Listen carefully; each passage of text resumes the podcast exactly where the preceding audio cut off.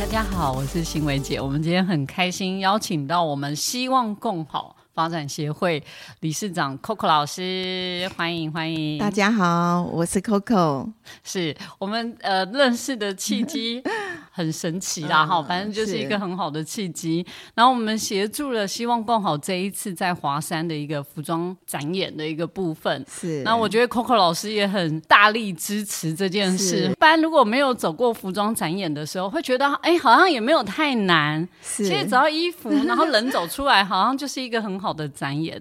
那其实服装展演的一个。妹妹嘎嘎很多哈，然后细节面很多，对，那其实要花的钱也很多，是。对哈，不是只有上面的 model 出来的这件事，因为包含灯光、音响、秀导、音乐，是。哦，各方面摄影哈，其实，然后那时候在跟 Coco 老师讲的时候，哎，我觉得最厉害的是 Coco 老师。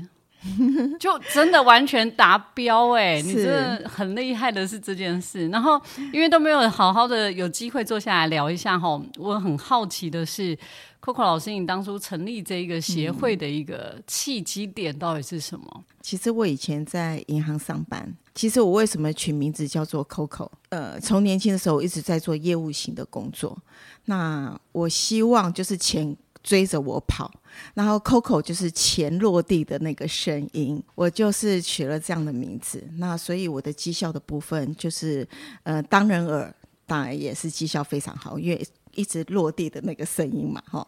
可是后来就是，嗯，到了银行的部分，我的工作的部分更多了。那也很感谢的那个银行，其实那那时候我是空降部队，那那其实也包了很多的工作。那其中一个工作是大家不愿意做的，就是扶委的工作。那扶委工作可能要办很多的活动，那可能也要做一些呃吃力不讨好的事情。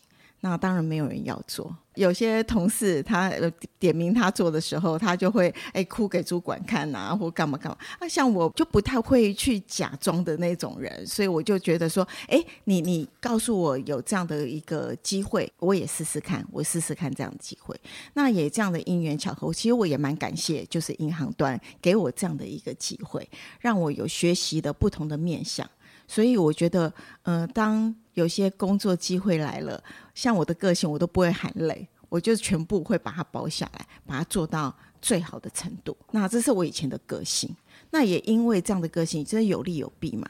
那比较不好的部分，就是因为工作量就越来越多。那越来越多了之后，其实你身体短时间的时候，其实我就知道恶化了。那那时候其实我就是好胜心很强，我也不肯听从医生的指示，真正乖乖的去开刀。其实我拖了一下，可是，在拖了大概半年的时间，它其实恶化很快。那我那时候就瘦瘦的，肚子比较很大，因为。有一些一些瘤在里头，这样就肚子变很大。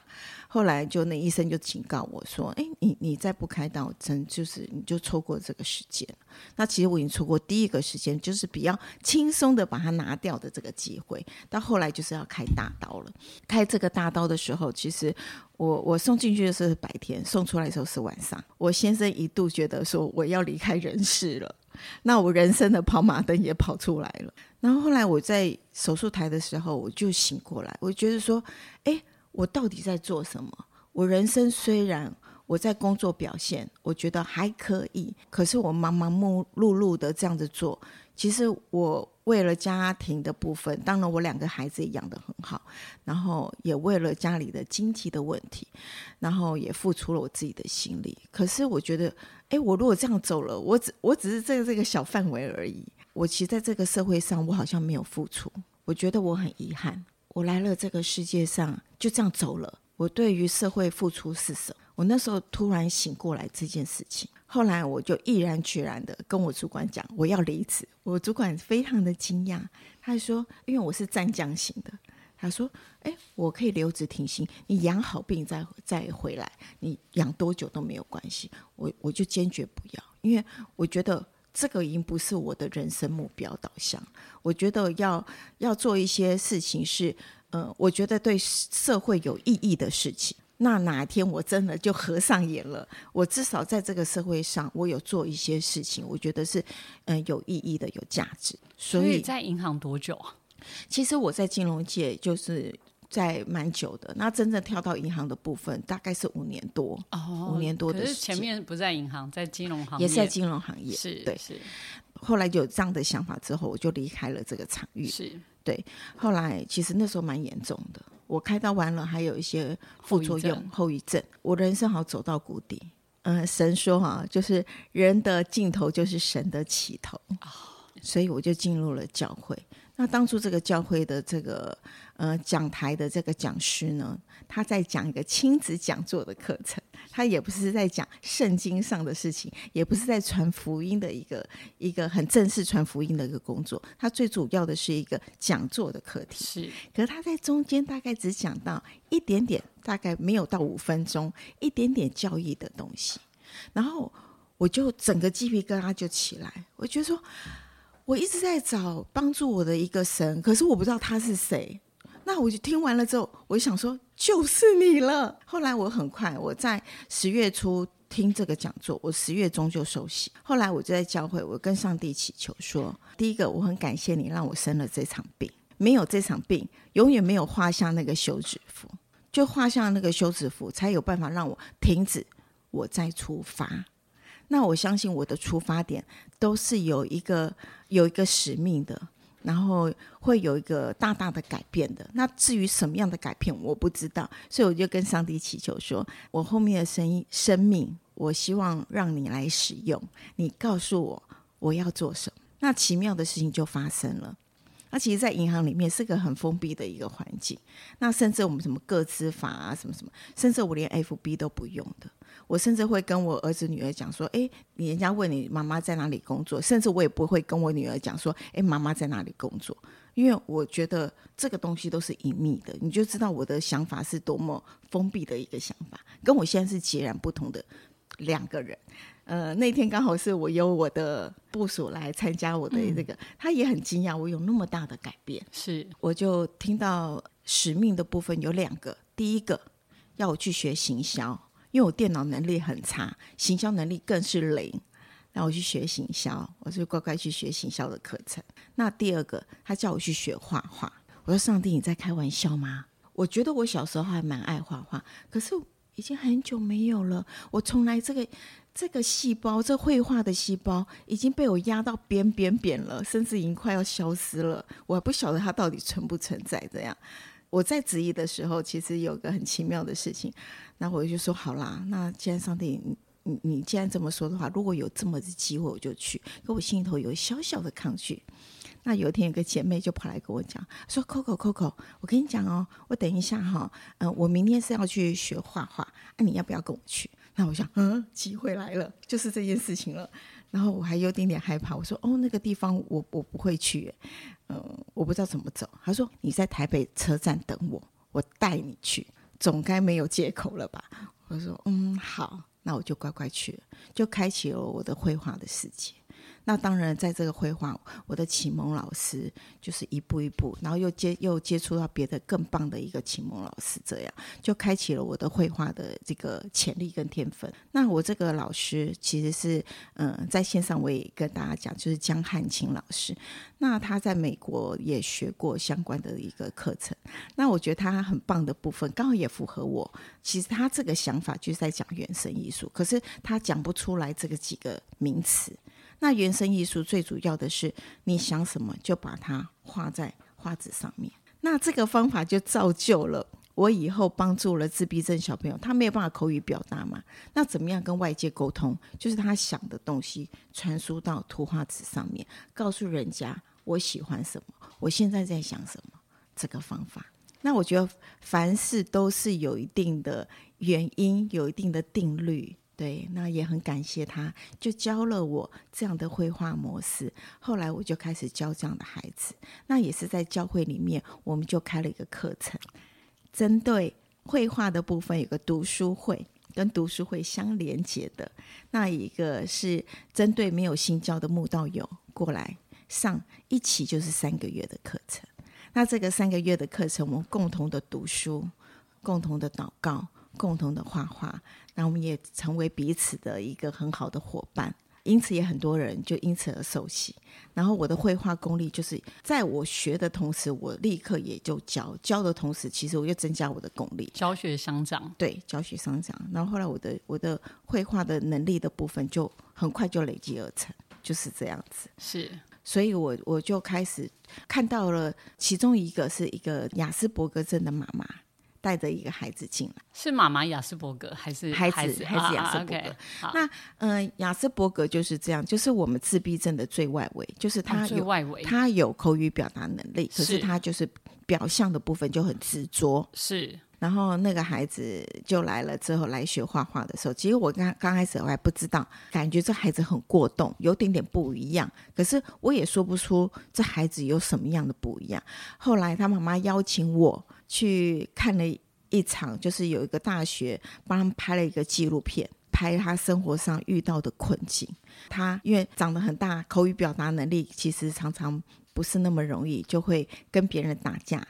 然后打架完了之后，学校就要求他退学，然后他妈妈就只好带着他跟对方家长直接去跪跪着去道歉，求他们原谅，求他们不要让他们赶出这个校园。那我看到了之后，我在我在戏院里面就开始哭，因为我觉得哇，这妈妈太辛苦了。嗯，我自己的小朋友其实是健康的小孩，小朋友其实他在生病的时候，妈妈都那么的辛苦，都可能好几天、好几夜没办法睡觉。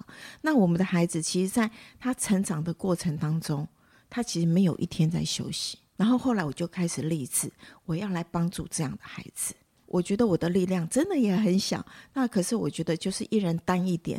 其实这个这件事情就会成就了，就能够帮助他们了。是，嗯，所以是因为这样开始，那要成立一个协会，真的要。要很大的勇气耶，是对。那其实我刚开始还没有成立一个协会，我当初其实我一个叫做艺术单细胞。那这个概念，其实我从初中到现在，我的我的想法其实都没有改变。我觉得每个人都有绘画的能力跟天分，只是就跟我当初一样，可能这个天分受到一些呃职场上或社会上的各方面伦伦理各方面，其实你把那个绘画的能力压到已经看不到了。那其实每个人都有，你可以唤起你的艺术的能力出来。那所以叫艺术单细胞，这个细胞本来就在我们的 DNA 里面。后来我就想说，嗯，刚开始我就用艺术单细胞教这样的孩子，都教团体班，因为我小时候就很容易读别人的心思这件事情。我当初应该去读心理科系的，我小时候很容易就会很了解很多人的想法。那后来我想说，哎，那我就用借由这样的。课程的部分来帮助他们，所以他只要在画画的同时，在一第一堂课，我就知道每就知道每个孩子到底怎么回事。没错，没错，就非常容易。我们那时候画画老师都有算命体质啊，有没有？就一看他的画，大家就会传，就可以大家知道这个画的人他在想什么，想要表达什么。对，所以很多画画的第一堂课画画，老师讲完之后，那个学生会很。很受到很大的感动，哎，对，嗯，是。那其实我们在画画的同时，呃，第一堂课的部分，我们大概都画自画像。那我觉得为什么要画自画像？因为你画自己的时候最容易呈现，因为你最了解你自己。你是长头发、短头发、大眼睛、小眼睛，最容易呈现。可是，在绘画的同时，也许你看这个孩子，他其实外面是笑笑的，他一画了之后，你就知道，哎，他其实内心很忧伤的。他在忧伤什么事情？在画画中一览无遗。所以你成立了这个艺术单细胞的画画课，后来然后怎么样促成？我后来开始在教画画的同时，大概不到三个月，我就开始开画展。是。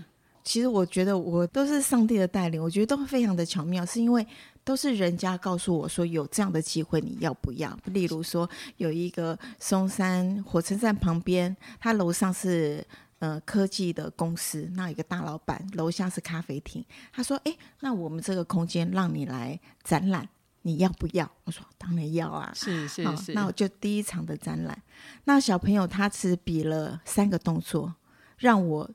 后来坚持到今天，哪三个动作？因为他没有办法没有口语表达，他比第一个动作比墙上的画，第二个动作比他自己，第三个动作棒棒，就是就是拇指这样棒棒。是，对。然后我看了这样的事情，其实我当下就哭了。我觉得说，哇，他虽然没有办法言语表达，可他表演他表达的方式跟我们不一样而已。是，他其实跟我们没有什么差别。你教了很多之后，你就知道有些孩子是内向的，有些孩子他虽然口语表达不好，他其实是外向的。对，而且其实他表达的方式跟我们不太一样而已。我当初其实，在呃决定要开始在做这件事之后，因为我我觉得画展很有用。然后对这个只能是个良性循环。是，其实我在还没画展之前，我就做了，我就大概做了七八场的画展了。我甚至在霞海城隍庙前面办记者会，在大道大道城那边是八家的的店家联合画展，是，我就开始在做这件事，因为我就会说想说，我这样做，我想要知道有多少的发酵，有多少的效果。这个效果是不是我想象中的这样的的效果？对他们来说有没有帮助？帮助是什么？是是，好，那我发觉这都是正向的。对，促使我一定要开协会的原因是我发觉我没有开协会，我社我政府的资源都拿不到。嗯，对，而且名不正言不顺，所以我觉得我还是要开一个协会。我们当初也很快，我只记得在。过年前，我们就是三个、三个、三个创办人，我们一起创创办这个会，然后互相就找找了亲朋好友。那我的是全国性的协会，那我说，哎，要要用就是全国的，我全国都可以跑跑透透这样子。是。那我虽然现在还很小，我现在只能进驻在台北市、台北县，可是我慢慢会长大了之后，我希望能够照顾到偏远的孩子。好，这是我的一个想法。所以我当初就是全国性的。那当初我们这个三个三个人呢，其实大家都有经济压力。那刚开始有美丽的梦想是没有用的。大家有压力的时候，最主要是要把肚子顾顾饱，对，对不对？是。然后后来其实呃，我们这三位有两位就暂时就离开了，是。对。然后那时候就是我一个人，一个人的时候，协会那时候还没下来。那我记得跟一个牧师在聊说，哎。我们协会在做什么？因为他是做一个国际饥饿的协会，然后他就开始讲他的协会。他讲到最后，他说：“那那你在做什么？”然后我就讲说：“我我现在做的事情是什么？”然后那个牧师有点吓一大跳，他说：“哦，Coco，你这个船很大很大，这个船很大，这个使命很大，这样子。”然后后来我就跟牧师讲说：“嗯，牧师，这个船真的蛮大的，不过现在好像要搁浅了。”对，因为剩你一个，再剩我一个，怎么划出去？那么大船怎么划出去？然后后来那牧师就帮我做了个祷告，就说：“啊，你不要担心，上帝要你做的事情，自然而然会有很多小天使会过来帮你嘛。”就是这句话。对。后来，哎，协会也下来了，然后我们也跟政府标了一个自成路的闲置空间。是是。那标下来，其实也没有任何，我我的户头就二十万。对，然后那时候是黄副市长黄珊珊，对，然后是主持了这次的会议。然后我那天进去的时候，我有点吓一跳，因为其实我个性，你刚刚有讲，在我在银行里面个性，其实我是个性是很保守内向，我有点有点有时候有点小孤僻的那种个性。然后突然有时候要面对那么多人，其实我我会害怕的。是。要去简报吗？要去简报。那时候对三十几个官员简报，那各个官员都要在场，是，然后决定我们可不可以拿到这个场域，是算竞标吗？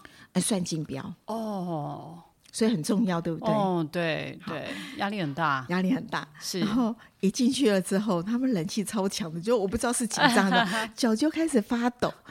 我就觉得有点害怕，然后我也做了个平安的祷告。然后后来他灯因为要放 PowerPoint，灯就关掉了。可是 PowerPoint 在我的我的头顶后面，是我完全是看不到 PowerPoint 啊。好，那我只好看我桌上的我我印出来的简报。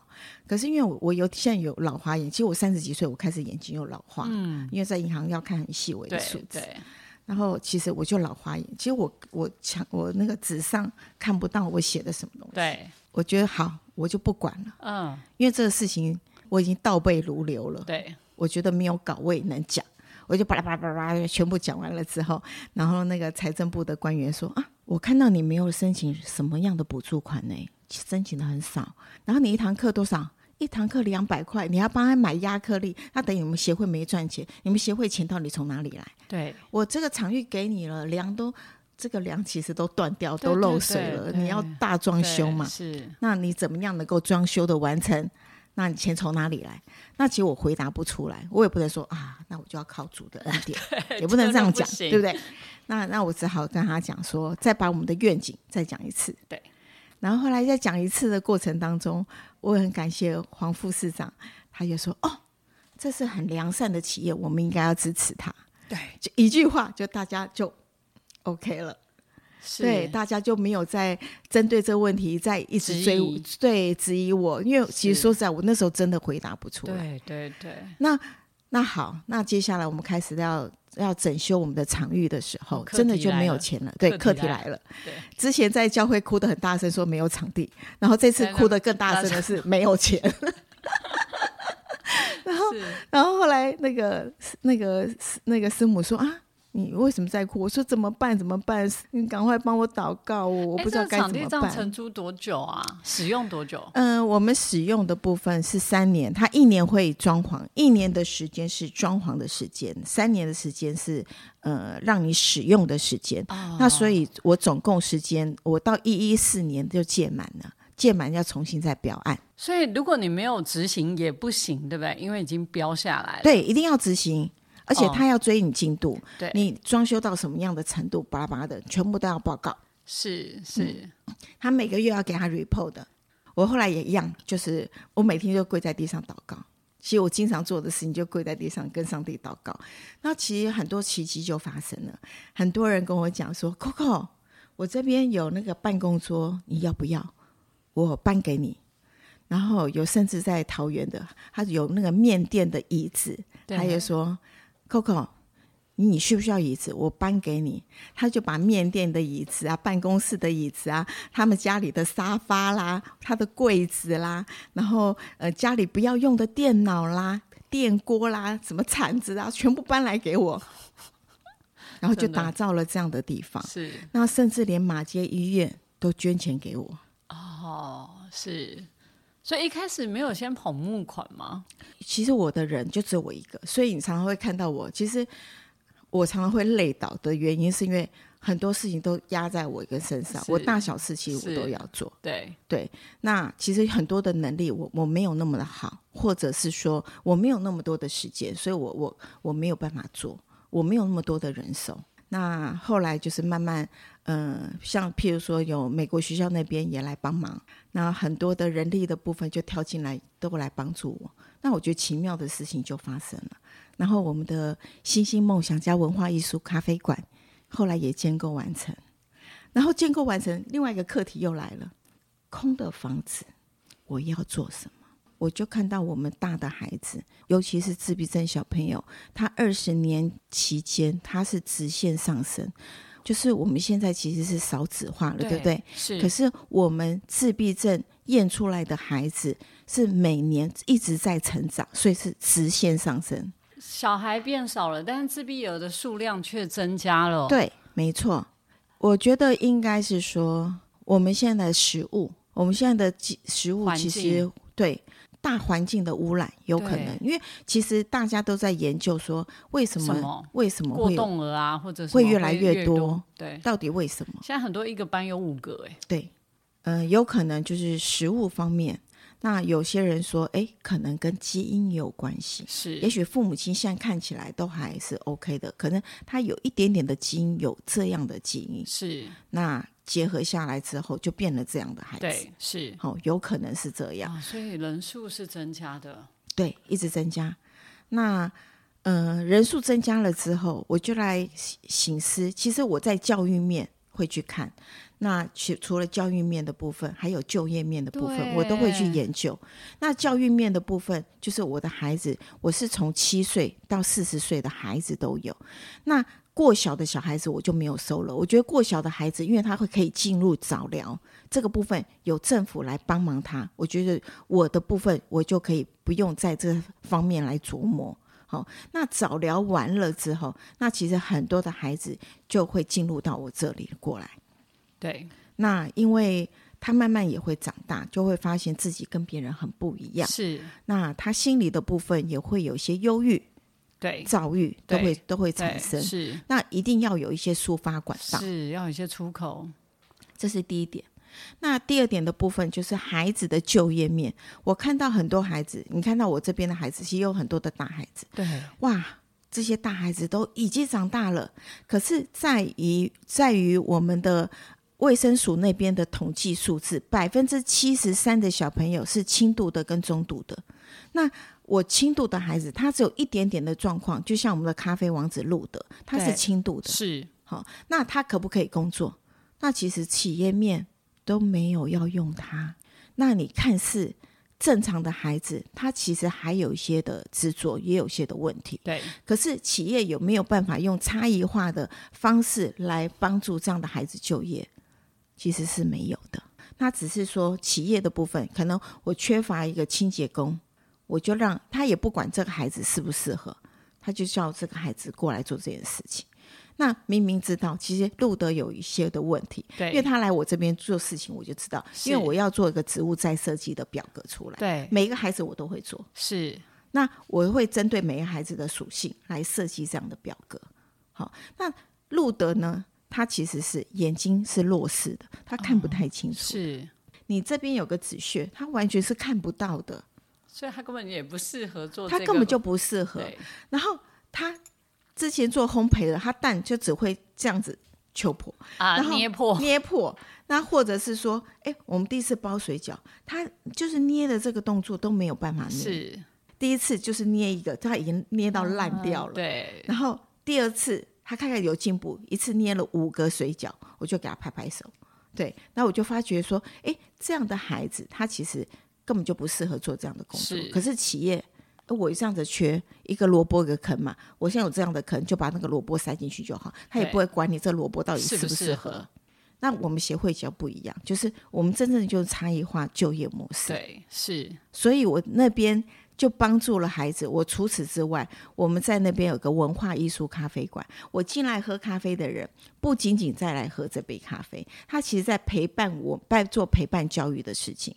因为从你进来，路德就要开始说欢迎光临。是那开始招呼你怎么样坐椅子，怎么样去点东西，怎么样去递东西，方向怎么样，怎么？样应对进退，怎么样跟你讲话，是在做陪伴教育。所以来我们这边的消费者，他们都带着一个新奇好玩，觉得诶，他有一个使命感。也许这要做那么大的事情你没有办法，可是来陪伴他一个小时的时间，跟他来对话，你你会有这个时间的。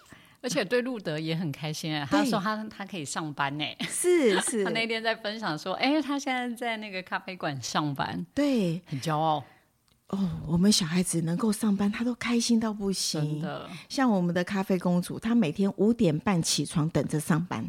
哦，然后你跟她说：“哎，我们什么事情要做哦？怎么你可不可以帮忙我什么？”她都很开心用跑的，是所以她的外号叫做小蜜蜂。所以他很高兴的来这边上班，对，终于有一个身份，有一个工作可以这做。真的很重要。